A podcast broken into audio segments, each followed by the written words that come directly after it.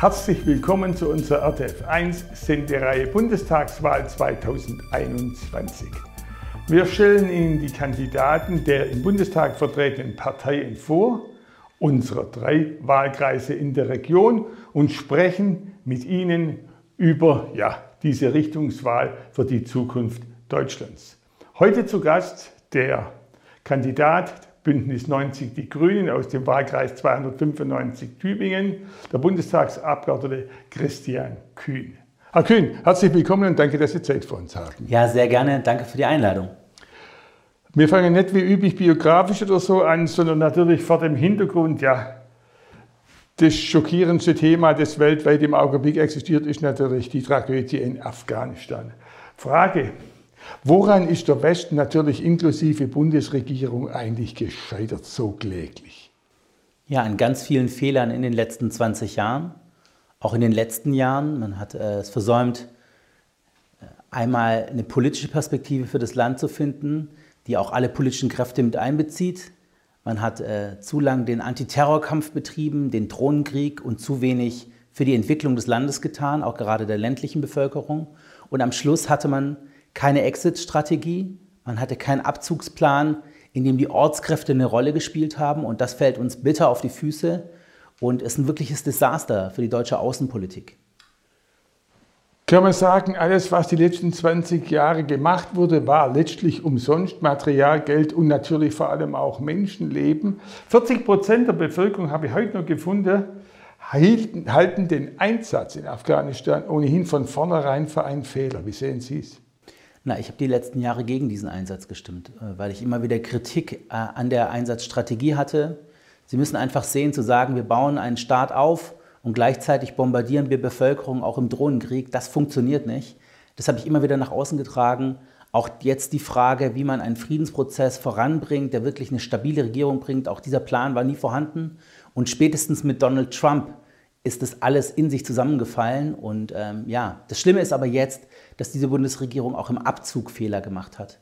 Ja, der Hauptfehler ist, dass die Ortskräfte äh, nicht schon viel früher evakuiert worden sind. Und das muss sich wirklich die Bundesregierung äh, ja, das verantwortet sie, das verantwortet die Außen, äh, der Außenminister, die Verteidigungsministerin und letztlich die gesamte Große Koalition. Zur Bundestagswahl. Sie sind schon zwei Legislaturperioden im Bundestag, haben also hautnah Angela Merkel erlebt. 16 Jahre Kanzlerschaft gehen zu Ende. Ist natürlich ein historischer Einschnitt. Und jetzt Ihr Fazit. Was hat sie gut gemacht? Was hat sie vor allem versäumt? Ah, ich glaube, dass äh, sie eine sehr ähm, rationale Politikerin ist. Eine Politikerin ist, die nicht dem Populismus verfällt und das ist in diesen Zeiten eine Besonderheit. Aber auf der anderen Seite hat sie aus meiner Sicht äh, eine Frage, die am Anfang ihrer Kanzlerschaft stand, nämlich der Klimaschutz. Sie ist ja mal als Klimakanzlerin gestartet. Da hat sie wirklich äh, in den 16 Jahren immer mehr abgebaut und am Ende auch versagt. Und ich glaube, in den Geschichtsbüchern wird stehen, sie war eine Politikerin, die Krisen gemanagt hat, aber die große Krise, den Klimaschutz aus den Augen verloren hat. So, jetzt stehen wir vor einer Richtungswahl. Der Wahlkampf plätschert so ein bisschen dahin. Worum geht es eigentlich? Na, es geht ganz konkret um die Zukunft der nächsten 10, 20 Jahre in Deutschland. Das ist eine absolute Richtungswahl.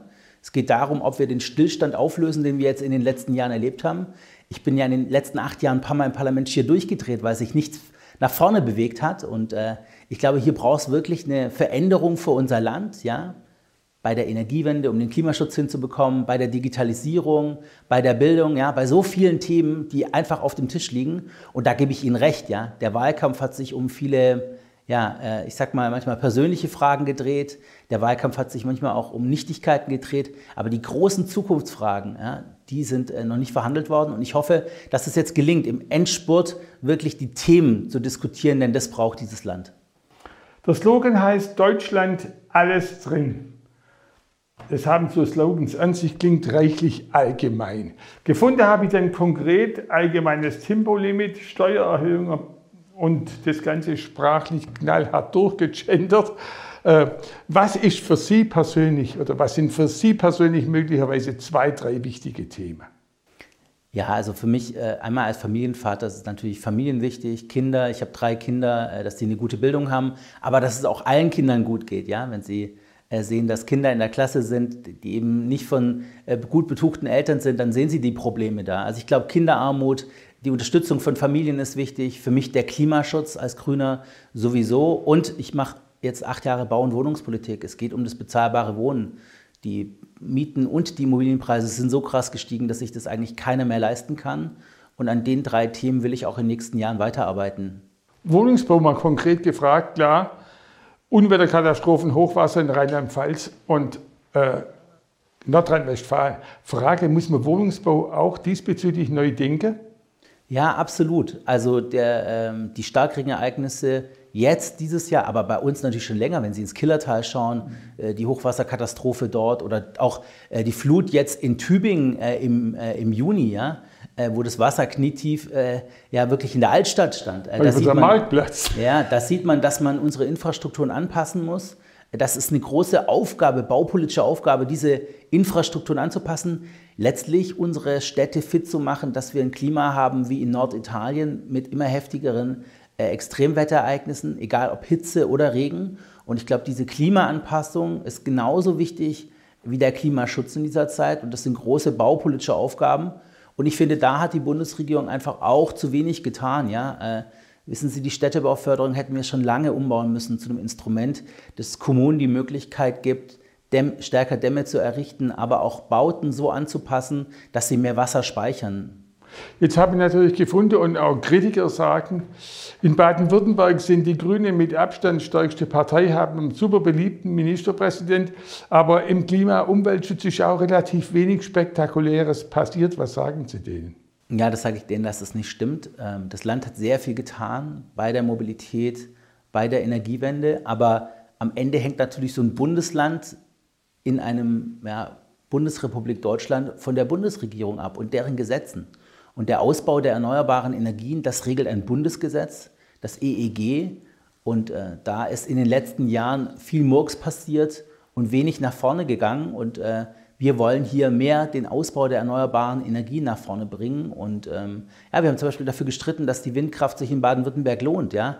In den letzten Jahren hat sich das für viele Investoren ja gar nicht gelohnt, weil die Ausschreibungsregeln so gestaltet waren, dass vor allem in Norddeutschland die Windkraft entstanden ist. Und das hat nicht Winfried Kretschmann zu verantworten, sondern alleine diese Bundesregierung aus SPD und CDU.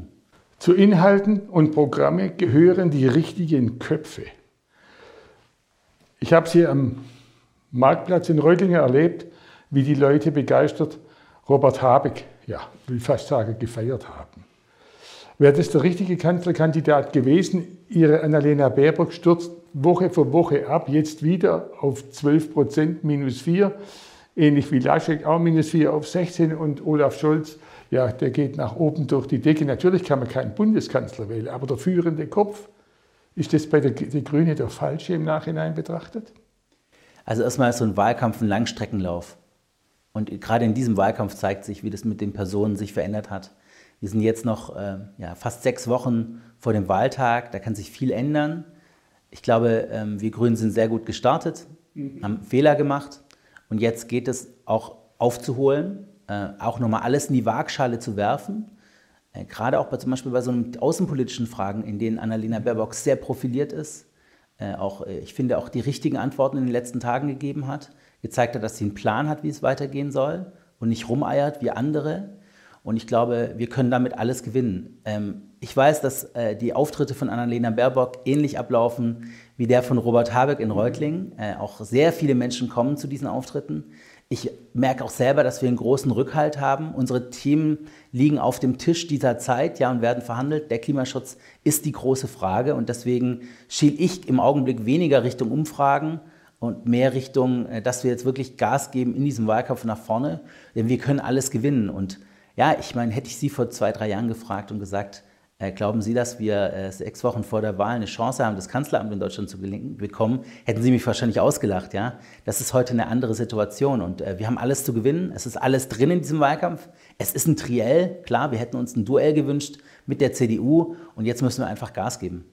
Jetzt natürlich ein bisschen bezogen auf Ihren Wahlkreis Tübingen. Da gibt es eigentlich drei Themen, auf die ich kurz eingehen will. A, Stadtbahn, B, natürlich auch dort der Wohnungsbau wie in allen ja. Universitätsstädten ein Riesenproblem und der OB Palmer. Erstens, Stadtbahn. Ja oder nein, Herr Kühn? Ja, natürlich ja, weil das das wichtigste nicht nur Klimaschutzprojekt, sondern auch wohnungspolitische Projekt ist. Wenn wir wollen, die Wohnungsprobleme in der Stadt Reutlingen oder Tübingen zu lösen, dann muss die ganze Region mithelfen. Und das kann nur gelingen, wenn wir ein modernes öffentliches Nahverkehrssystem haben, wo eben ja, ich sag mal, diejenige, die in dem Krankenhaus als äh, Pfleger oder Pflegerin arbeitet, auch einfach morgens aus dem ländlichen Bereich in die Stadt pendeln kann, ohne ein Verkehrschaos zu produzieren, aber wo auch die Distanzen geringer werden. Und äh, das wird die Immobilienpreise insgesamt äh, dazu führen, dass wir äh, mehr Wohnraum zur Verfügung haben und einfach als Region zusammenwachsen. Und deswegen ein ganz dickes Ja und ich glaube, alle Fakten sind da auf dem Tisch. Ich hoffe, dass sich viele Menschen mit dem Projekt im Detail beschäftigen, denn dann wird man sehen, dass es eine sehr gute Sache ist. Und ich meine, für die Stadt Tübingen ist das ein 200 Millionen Investment, das von Land und Bund finanziert wird. Das muss man auch mal ablehnen. Zweitens, natürlich, Sie haben es mehrfach jetzt angesprochen, äh, Wohnungsmarkt ein bisschen kürzer, wenn es geht. Man könnte ja auch sagen, das ist ein strukturelles Problem. Auf dem Land für den ländlichen Raum wird zu wenig getan. Die Arbeitsplätze verlagern sich mehr, mehr in der Stadt. Es gibt natürlich die These, die Arbeit müsste eigentlich zu den Leuten kommen, wo die wohnen. Würde das nicht auch den Wohnungsmarkt und das Problem entlasten? Absolut. Digitalisierung wird auch äh, die Wohnfrage verändern. Und äh, wenn wir ein Recht auf Homeoffice haben, wenn wir dezentraler arbeiten, vielleicht mehr mit Coworking Spaces im ländlichen Raum, ja, dass nicht, nicht immer jeder pendeln muss, äh, dann wird sich diese Frage auch nochmal verändern. Und, aber das ist eine strukturelle Aufgabe, die wir haben, da was voranzubekommen. Aber klar ist, so eine Stadt wie Tübingen äh, braucht natürlich mehr bezahlbaren Wohnungsbau, mehr öffentlichen Wohnungsbau und am Ende auch eine Mietpreisbremse, die funktioniert. Denn ähm, ich sag mal, der Druck, der dort herrscht, der hat nicht nur was mit Angebot und Nachfrage zu tun, sondern auch viel mit Spekulation und da braucht es Regulierung. Und mit einem Oberbürgermeister, dem immer noch ein Parteiausschlussverfahren von den Grünen droht. Wie sehen Sie das? Gibt es das noch oder unterstützen Sie ihn im Oktober 2022 bei einer möglichen Wiederwahl als Grüne?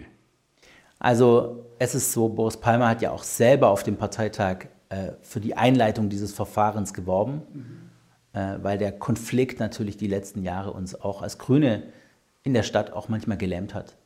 Und ich bin froh, dass nun die Schiedsgerichte diese Frage verhandeln werden und ich bin mir sicher, dass wir denen nicht vorgreifen. Die werden entscheiden, was es da für einen äh, Urteilsspruch auch gibt ja, in dieser Sache. Und ich rate meinen Parteimitgliedern in Tübingen danach dann eine Entscheidung zu treffen, wie wir in diese Oberbürgermeisterwahl in Tübingen 22 gehen. Äh, das ist, glaube ich, auch ein gewisser Respekt gegenüber diesen Parteigremien, die sich über solche Streitigkeiten auch unterhalten. Und ähm, ja, ich fand in den letzten Jahren, Boris Palmer hat ein paar geniale Sachen gemacht, aber er hat auch Sachen gemacht, äh, hinter denen ich überhaupt nicht stehen kann. Okay. Aussagen, die ich wirklich falsch fand. Und deswegen werden wir die Frage nicht jetzt in der Bundestagswahl klären, sondern danach. Letzter Punkt ist der Promotion-Block, den hier jeder Kandidat kriegt. 30 Sekunden. Warum sollen die Wählerinnen und Wähler am 26.09. A. Bündnis 90 Die Grünen und B. Christian Kühn mit ihren Stimmen wählen? Ja, die nächsten zehn Jahre werden die entscheidenden äh, Jahre sein bei der ökologischen Frage, bei der Frage des Klimaschutzes. Wir Grünen treten dafür an, dass wir den Klimawandel endlich ernst nehmen. Dass wir wirklich in erneuerbare Energien investieren, in nachhaltige Mobilität, in die Transformation unserer Wirtschaft Richtung Klimaneutralität. Das ist die Kernfrage dieses Wahlkampfs und deswegen bitte ich Sie um die Stimme für Bündnis 90 Die Grünen. Ich lebe in dieser Region, ich lebe in Kusterdingen, ich bin hier geboren, habe hier studiert, hier gehen meine Kinder zur Schule und ich will was für diese Region erreichen. Beim bezahlbaren Wohnen, für starke Familien und für den Klimaschutz. Herr Kühn, herzlichen Dank. Danke fürs Gespräch und gerne wieder.